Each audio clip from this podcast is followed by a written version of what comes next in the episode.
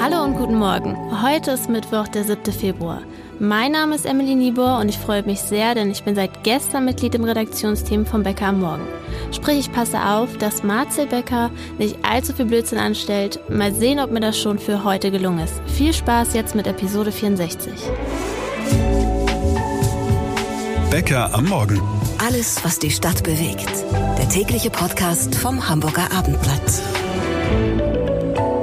Von mir natürlich auch herzlich willkommen an Bord bei uns, Emily. Schön, dass du dabei bist. Und am Ende der heutigen Episode sprechen wir auch noch mit einem Kollegen, der wieder dabei ist. Große Freude. Mein Name ist Marcel Becker. Diese Themen haben wir heute für Sie vorbereitet. Eine neue Umfrage zum Wählerverhalten in Hamburg. Der NDR wollte wissen, wie ist die Stimmung in unserer Stadt rund ein Jahr vor der Bürgerschaftswahl. Ich gehe mal davon aus, dass alle Politiker hier in Hamburg jetzt gerade aufrecht am Frühstückstisch sitzen. Die Ergebnisse gleich. Der Murmeltiereffekt. Auch heute wird, logisch, in Hamburg gestreikt. Ich nenne das mal Chronistenpflicht. Es nervt, aber muss trotzdem sein. Wer streikt und wer muss darunter leiden? Und zum Schluss noch ein Blick zum neuen Hotspot für rebellische Bürger. Ha, richtig, wir sprechen gleich wieder mal über die Elbvororte. Und zwar über die aufmüpfigen Anwohner rund um die Reventlow-Straße. Das alles jetzt. Das sind Momente, auf die freue ich mich wie ein kleines Kind. Es gibt irgendwo in unserem Land eine Wahl, ob auf Landes- oder Bundesebene, völlig egal. Und dann kommt der Moment, wenn um 18 Uhr die TV-Anstalten den ersten Trend verkünden. Für mich immer ein absolutes Event. Falls Sie ähnlich schräg drauf sind, dann können Sie, liebe Podcast-Freunde, sich zumindest ein bisschen freuen. Denn wir haben keine Wahlergebnisse, aber wir können Ihnen zumindest verraten, wie Hamburg wählen würde, wenn denn heute Bürgerschaftswahlen wären. Die Umfrage wurde von NDR Info, NDR 90,3 und dem Hamburg-Journal in Auftrag gegeben und unser Landespolitikredakteur Peter Meyer ist bei uns im Studio. Peter, wir steigern die Spannung ein bisschen und gehen Schritt für Schritt vor. Als erstes zur Einordnung. Wann war die Umfrage im Markt? Ja, relativ frisch vom 1. bis zum 5. Februar. Das heißt, die Ergebnisse sind tatsächlich heiß, würde ich schon mal sagen. So kann man das formulieren. Wer ist der Gewinner deiner Meinung nach? Naja, also ich, da tue ich mich schwer, wer Gewinner ist, äh, weil wir eher über Verluste reden mhm. müssen. Aber wenn du jetzt so fragst, dann würde ich sagen, ja, die CDU ist natürlich die Partei, äh, die einfach am stärksten zulegt, wenn man denn das letzte Bürgerschaftswahlergebnis zugrunde legt und danach ist es eben fast eine Verdoppelung auf jetzt 20 Prozent. Das ist in der Tat für die CDU ein Wert, den sie so gar nicht gewohnt sind, muss man mal ja, sagen, in den letzten Jahren. Aber, aber ja doch durch die letzten Umfragen, auch die Umfrage, die wir beim Abendblatt im Oktober vergangenen Jahres gemacht haben, das waren immer Werte um die 20 Prozent, 18, 19, 20. Dann formuliere ich das mal so, der bestätigt sich, der ja, Aufwärtstrend. Kann man so sagen. Dann gibt es aber garantiert ja auch, wenn du sagst, du tust die Show mit den Gewinnern, gibt es aber wahrscheinlich Verlierer. Ja. Wie würdest du so bezeichnen? Also für SPD und Grüne, die ja im Hamburger Rathaus regieren seit 2015, gibt es erneut einen kleinen Abschwung. Die SPD kommt nach dieser Umfrage jetzt auf 30 Prozent, bleibt zwar klar vorn die stärkste Kraft, aber eben fast zehn Prozentpunkte weniger als bei der Bürgerschaftswahl. Und bei den Grünen sind die Verluste nicht ganz so stark. Äh, laut der aktuellen Umfrage wären es 21 Prozent nach knapp 25 Prozent bei der Bürgerschaftswahl. Es würde immer noch reichen für Rot-Grün, eine knappe absolute Mehrheit der Stimmen, wenn man jetzt diese Umfrage zugrunde legt, aber eben deutlich weniger als die zwei Drittel, die es ähm, 2020 äh, bei der letzten Bürgerschaftswahl gab. Aber nur mal um das vielleicht, also ich formuliere das mal von meiner Seite aus, ich finde ja den Verlust der SPD natürlich, den kann man ja nicht leugnen, der ist deutlich, aber ist das nicht eigentlich der politischen Realität, die wir im Land, äh, der, wir, der wir begegnen, müsste man nicht eigentlich sagen, ist immer noch ein gutes Ergebnis, auch wenn die SPD in Hamburg sich vielleicht mit einem anderen Maßstab misst? Ja, und es ist ja immer noch mitten in der Legislaturperiode hier für die Bürgerschaft äh, oder gegen Ende, aber es ist eben noch nicht der Wahlkampf, das ist ganz wichtig. Sicherlich ist es so, dass, äh, dass ein gewisser schmerzlicher Verlust für die SPD ist. Andererseits, wenn wir es vergleichen mit den anderen Landesregierungen, dann ist äh, Rot-Grün in Hamburg nach wie vor noch in der Spitzengruppe vertreten, was die Zustimmung angeht. Und wenn wir es personalisieren auf den ersten Bürgermeister bezogen, dann äh, ist er auch, was die persönlichen Zustimmungswerte für ihn angehen, trotz Verlusten, immer noch in der Spitzengruppe unter den Ministerpräsidenten. Also das muss man ein klein wenig äh, gewichten. Und dann gibt es natürlich die gesamtpolitische Stimmung, Stichwort Unzufriedenheit mit der Ampelkoalition in Berlin. Das wirkt sich natürlich auch in Hamburg aus. Kommen wir zum rosa Elefanten.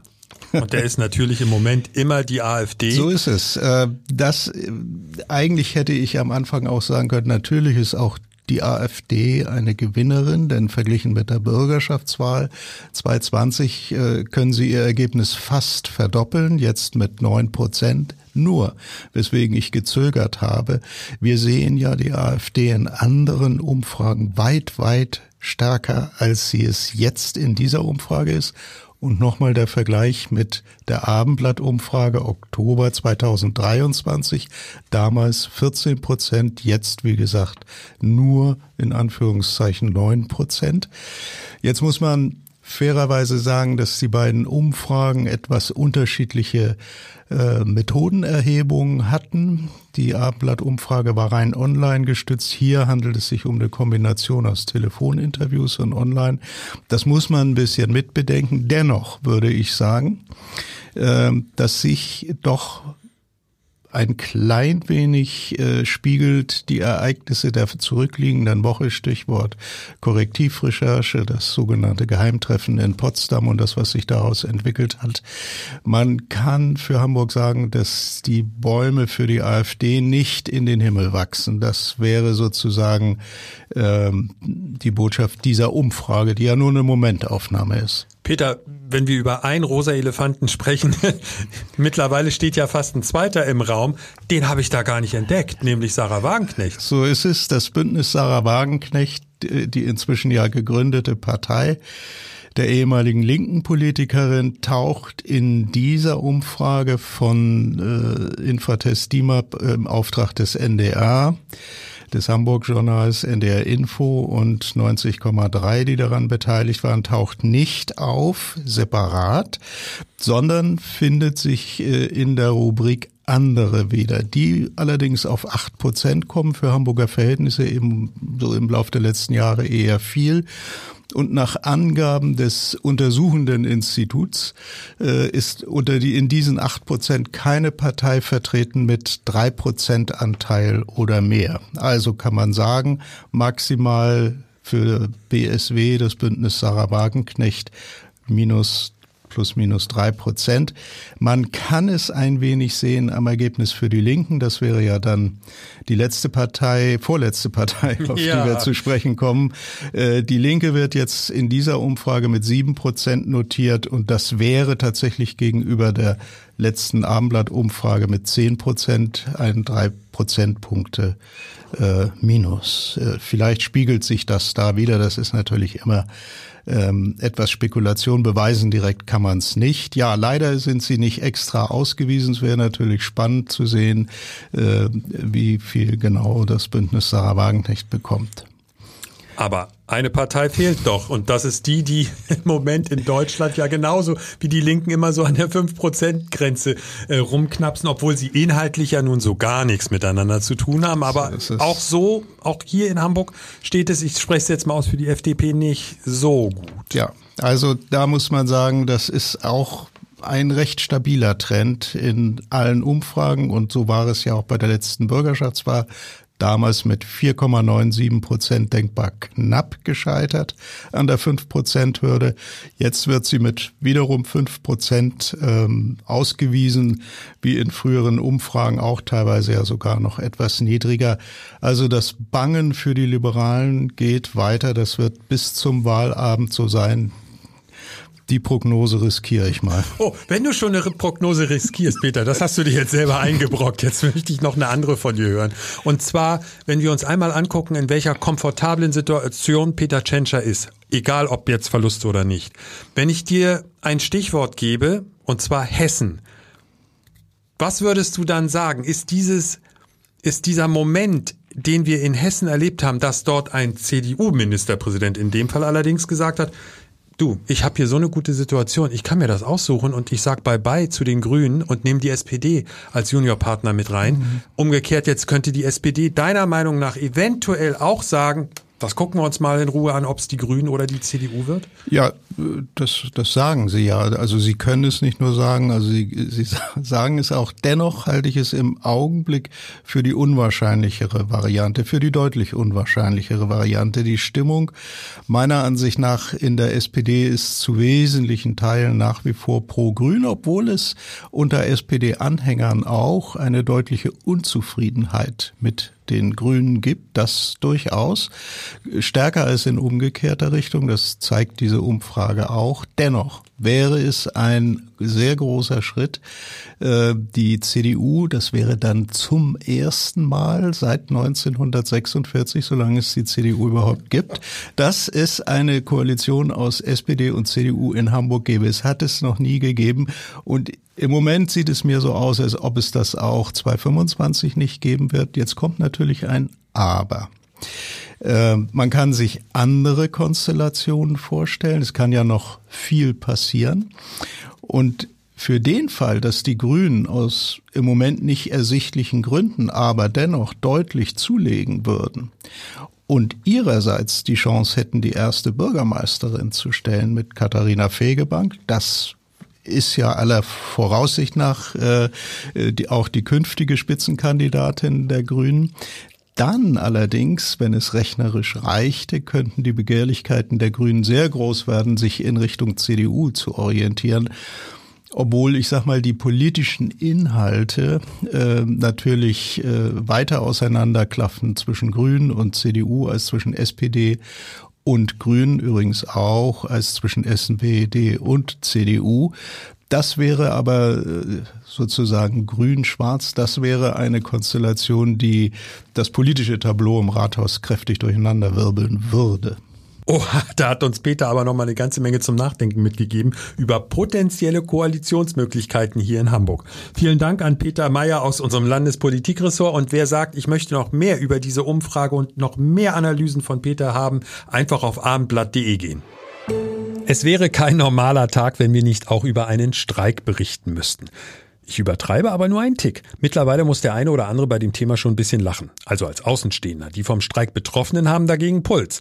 Frage an Wolfgang Horch aus unserer Wirtschaftsredaktion. Bevor wir den Überblick verlieren, Wolfgang, wer streikt heute?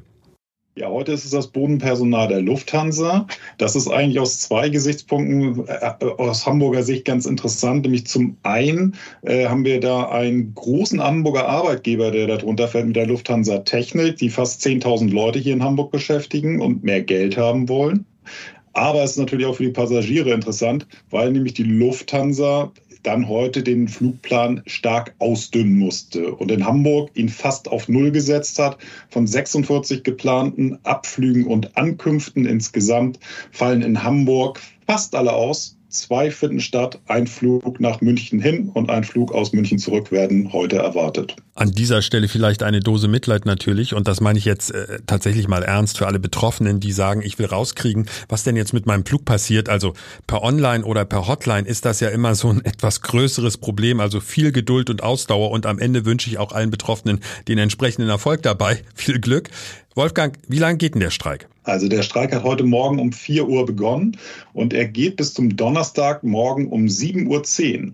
Jetzt wundert man sich vielleicht ein bisschen, warum denn 7.10 Uhr? Ist der erste Mallorca-Flug 7.10 Uhr oder warum? Nein, das hat damit nichts zu tun. Das hat damit was zu tun, was ich eben gesagt habe, dass zum Beispiel Lufthansa Technik äh, davon auch betroffen ist. Und man versucht äh, der, zu verhindern, dass die Leute in der Nachtschicht nochmal zur Arbeit gehen müssen. Also das ist der Versuch von Verdi, äh, einen gut 27-stündigen Ausstand äh, zu generieren, damit die Nachtschicht nicht noch mal zur Arbeit gehen muss. Deswegen diese komische Zeit. Wolfgang, einmal noch kurz die Forderungen und wie weit liegen Sie mit den Arbeitgebern auseinander, damit wir das auch noch mal mit in den Tag reinnehmen können und sagen, ich habe Verständnis für den Streik oder vielleicht sage ich, ich habe überhaupt kein Verständnis. Ja, also Verdi fordert 12,5 Prozent mehr Lohn bei höheren Gehältern, mindestens aber 500 Euro monatlich mehr bei einer Laufzeit von einem Jahr. Und zudem möchten sie eine Inflationsprämie von 3000 Euro haben. Es gibt dann noch Verbesserungen, die für Schichtarbeiter geplant sind, aber ich glaube, das können wir jetzt erstmal unter den Tisch fallen lassen. Die Lufthansa hat ein erstes Angebot vorgelegt. Ähm, auch mit ersten Lohnsteigerungen von mehreren Prozent. Aber, und das ist für Verdi einer der großen Kritikpunkte, die ersten acht Monate sollen komplett ohne Lohnerhöhung stattfinden. Sprich, die erste Lohnerhöhung gibt es erst ab dem September. Und ähm, die Inflationsprämie soll gesplittet werden auf zwei Monate. Das ist wahrscheinlich auch nicht so der Knackpunkt. Es soll ein, einmal eine Zahlung geben im März und einmal im Juni aber sie soll innerhalb des Konzerns unterschiedlich hoch ausfallen. So sollen die Beschäftigten von Lufthansa Technik nach Verdi-Angaben insgesamt die 3000 Euro Inflationsausgleichsprämie bekommen, die Beschäftigten von anderen Gesellschaften aber nur 2000 Euro. Und Verdi sieht das als Spaltpilz an, dem man auf keinen Fall zustimmen will. Also, die Behinderungen halten sich halbwegs in Grenzen. Nervig ist es für die Lufthansa-Kunden natürlich trotzdem. Danke an Wolfgang Horch aus unserer Wirtschaftsredaktion. In den letzten Wochen habe ich mich ab und zu ein bisschen über die Elbvororte lustig gemacht. Eigentlich ein Hort der Zufriedenheit, der Ruhe, ein Ort zur Einkehr. Hat natürlich auch was mit dem Kontostand zu tun, aber ganz ehrlich, wer von uns fährt nicht durch Blankenese oder geht an der Elbe spazieren und denkt, ach, wenn ich ein paar Millionen übrig hätte, hier würde ich es schon aushalten. Deshalb ist doch klar, wenn es in den Elbvororten nicht so gut läuft, dann gibt's auch mal Schadenfreude. Und im Moment läuft es dort überhaupt nicht rund. Ständig Ärger, ständig Aufregung, ständig Streit. Bestes Beispiel ist die 700 Meter lange Baustelle in der Reventlow-Straße, die dann auch gleich noch die in ganz Hamburg bekannte Weidstraße betrifft. Unsere Lokalreporterin Kati Krause bringt uns über die aktuelle Entwicklung mal auf den Stand. Kati, warum ist das Fass dort jetzt von Seiten der Anwohner übergelaufen? Also das Fass läuft über, weil diese Baustelle jetzt nochmal an top zu den ganzen anderen Baustellen in dem Gebiet kommt. Dort wird ja der, die Deckel, äh, der, die A7-Deckel gebaut, es wird die Fernwärmetrasse gebaut und diese, dieser Teil, der da jetzt entstehen soll, soll eben noch ein Teil der Veloroute sein. Und es wäre jetzt eine mehrmonatige Sperrung äh, geplant gewesen, die viele der Anwohner und eben vor allem die Gewerbetreibenden der Waldstraße nicht mittragen wollen, weil sie sagen, das ist uns zu viel, das halten wir nicht mehr aus. Ähm, und vor allem auch die Gewerbetreibenden der Waldstraße, für die die Reventlow-Straße Zufahrtsweg ist, ähm, sagen, dass es eine wahnsinnige äh, Auswirkung auf ihr Geschäft hätte. Und sie haben äh, vor allem auch schon angebracht, dass jetzt schon ihr Geschäft unter vielen anderen Faktoren wie den Baustellen leiden. Und dann kam es zu einer Sitzung in einem, äh, äh korrigiere mich, wenn der Begriff falsch ist, in einem Verkehrsausschuss, der öffentlich ist. Mhm. Und dort sind, äh, habe ich jedenfalls äh, deinem Artikel entnommen, 100 Bürger hingegangen und die waren ziemlich auf der Zinne. Ich finde, 100 ist ja für solche Ausschüsse schon eine ganze Menge. Das zeigt also, dass da ein gewisses Problempotenzial ist. Und was ist dann auf diesem, in diesem Meeting passiert? Ja, das ist tatsächlich eine ganze Menge, vor allem wenn man den Raum bedenkt, der ganz schön klein ist und die sich alle da reingequetscht haben. Und ähm, es ist aber so, dass es eben Anwohner waren, Händler, die haben ihre Meinungen dort kundgetan. Es, man hat gespürt, dass da sehr viel Frust ähm, herrscht und sich auch Luft machen musste offenbar. Und dann kam sehr überraschend der Fall, dass sich die Politik zusammengetan hat. Ähm, und zwar vier Fraktionen tragen das Ganze einen Antrag unterstützen der FDP und die Baustelle verschieben wollen. Das ist doch das aber ungewöhnlich. Haben die nicht vorher dafür gestimmt oder waren das andere Parteien? Ja, das ist schon richtig. Aber also einer der Punkte, sie haben, also die die Linken haben zum Beispiel gesagt, dass sie durchaus jetzt die Sorgen und Nöte, die die Gewerbetreibenden und die Anwohner da jetzt vorgebracht haben, ähm, abgewogen haben und verstehen würden, äh, warum es eben jetzt zu viel ist und deshalb jetzt ändern, ihre Meinung ändern würden. Es gibt andere Parteien, die gesagt haben, damals, als sie für diesen Umbau der Veloroute gestimmt haben, war ja noch gar nicht die Rede von den ganzen anderen Baustellen, die jetzt dazugekommen sind, unter anderem eben diese Fernwärmetrasse. Das wäre damals ja noch gar nicht bekannt gewesen und auch nicht bekannt gewesen, dass diese Fernwärmetrasse dieser Bau der Fernwärmetrasse doch sehr viel langwieriger und auch nicht so punktuell ist, wie es eben damals versprochen worden ist. Also das sind eben verschiedene Sachen. Ja, ja, ja, das mag ja alles sein, Kathi, aber jetzt mal unter uns beiden klingt ein bisschen dünn, finde ich. Also Politiker, die sagen, ach, wir konnten es gar nicht an, dass da noch eine Baustelle kommt und noch eine. Also dann waren die ja auch nicht so richtig im Film. Für mich klingt das so ein bisschen, aha, der öffentliche Aufschrei, der Protest der Bürger, der bewegt was. Ja, aber das haben sie auch gesagt. Also es gab Parteien, die gesagt haben, wir hören uns die Sorgen und Nöte an, das ist unsere Aufgabe. Ähm, äh, wir sind Vertreter der, der Menschen und wir, wir haben das Gefühl, dass das jetzt eben eine Baustelle ist, die wir den Menschen nicht mehr zumuten können und deswegen ändern wir jetzt unsere Meinung. Kann man so sehen, das haben andere Parteien aber übrigens anders gesehen. Ne? Also die Grünen sind bei ihrer Meinung geblieben und sind auch standhaft geblieben und sehen das eben nicht so und sagen, das sind 700 Meter und ein paar Monate und das werden wir alle auch noch schaffen. Wie geht's denn jetzt weiter? Es muss auf jeden Fall nochmal durch die Bezirksversammlung. Es gab gestern so ein kleines Fragezeichen, weil plötzlich auftauchte aus der Verwaltung, dass ähm, das Thema vielleicht ja auch eine Landesstraße berührt und damit also dann Senatsthema wäre. So ganz gegessen ist es, glaube ich, noch nicht. Aber ich habe auch das Gefühl, dass die Gewerbetreibenden aus der Waldstraße das nicht so einfach fallen lassen würden. Also da wird in alle Richtungen gerade getrommelt. Und ein bisschen habe ich das Gefühl, dass diese Reventlow-Straße gerade auch zu so einem Symbol wird. Wir wollen jetzt einfach mal zeigen, dass uns das zu viel wird und wir wollen auch durchsetzen, dass das jetzt nicht kommt. Auf die Bürger zugehen oder das eigene Vorhaben gegen alle Widerstände durchdrücken. Ehrlich gesagt, ich weiß gar nicht, was ich aktuell einem Politiker raten sollte. Das Einzige, was ich weiß, Politiker haben es aktuell so oder so verdammt schwer. Danke an Abendblatt Lokalreporterin Kati Krause. Am Schluss von Episode 64 fällt mir eigentlich nur noch das hier ein. So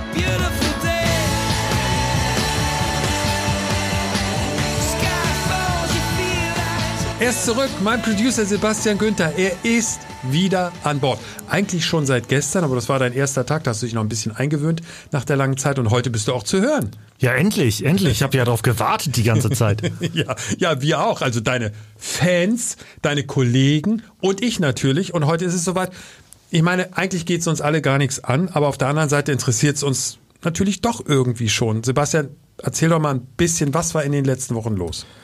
Ich kann nur jeder Hörerin und jedem Hörer raten, frühzeitig auf seinen Körper zu hören und einfach, auch wenn eine Pause mal ansteht, auch eine Pause zu machen. Also ganz fit bin ich noch nicht, aber mich hat es so natürlich zurückgetrieben zu unserem Baby, zu unserem Podcast und natürlich zum besten Chef der Welt, zu dir, Marcel. Aber hast du eine Gehaltserhöhung inzwischen bekommen oder was? Da warte ich noch drauf. Ich sitze ja direkt vor dem Büro des Chefredakteurs von Lars Haider. Ich klopfe morgen mal. Hauptsache, du bist wieder da. Ich freue mich unglaublich. Und noch ein kleiner Hinweis, was Becker am Morgen diese Woche noch zu bieten hat. Am Sonntag gibt es ein ausführliches Interview mit einer Hamburgerin und ihr Name ist Katharina Fegebank äh, Katharina Fegebank, die Politikerin, die zweite Bürgermeisterin, werden Sie jetzt sagen, liebe Podcasthörer, das ist doch nicht ungewöhnlich. Ja, aber in diesem Fall gibt es eher einen Einblick in die Privatperson Katharina Fegebank. So viel Einblick hinter die Kulissen eines Politikerlebens bekommen Sie nur sehr selten. Wir finden ein absolutes Highlight abseits der üblichen Politikerinterviews. Am Sonntag bei Becker am Morgen. Und ansonsten natürlich bis morgen. Bye bye. Ein Podcast von Funke. Weitere Podcasts vom Hamburger Abendblatt finden Sie in unserer Abendblatt Podcast App und auf abendblatt.de slash podcast.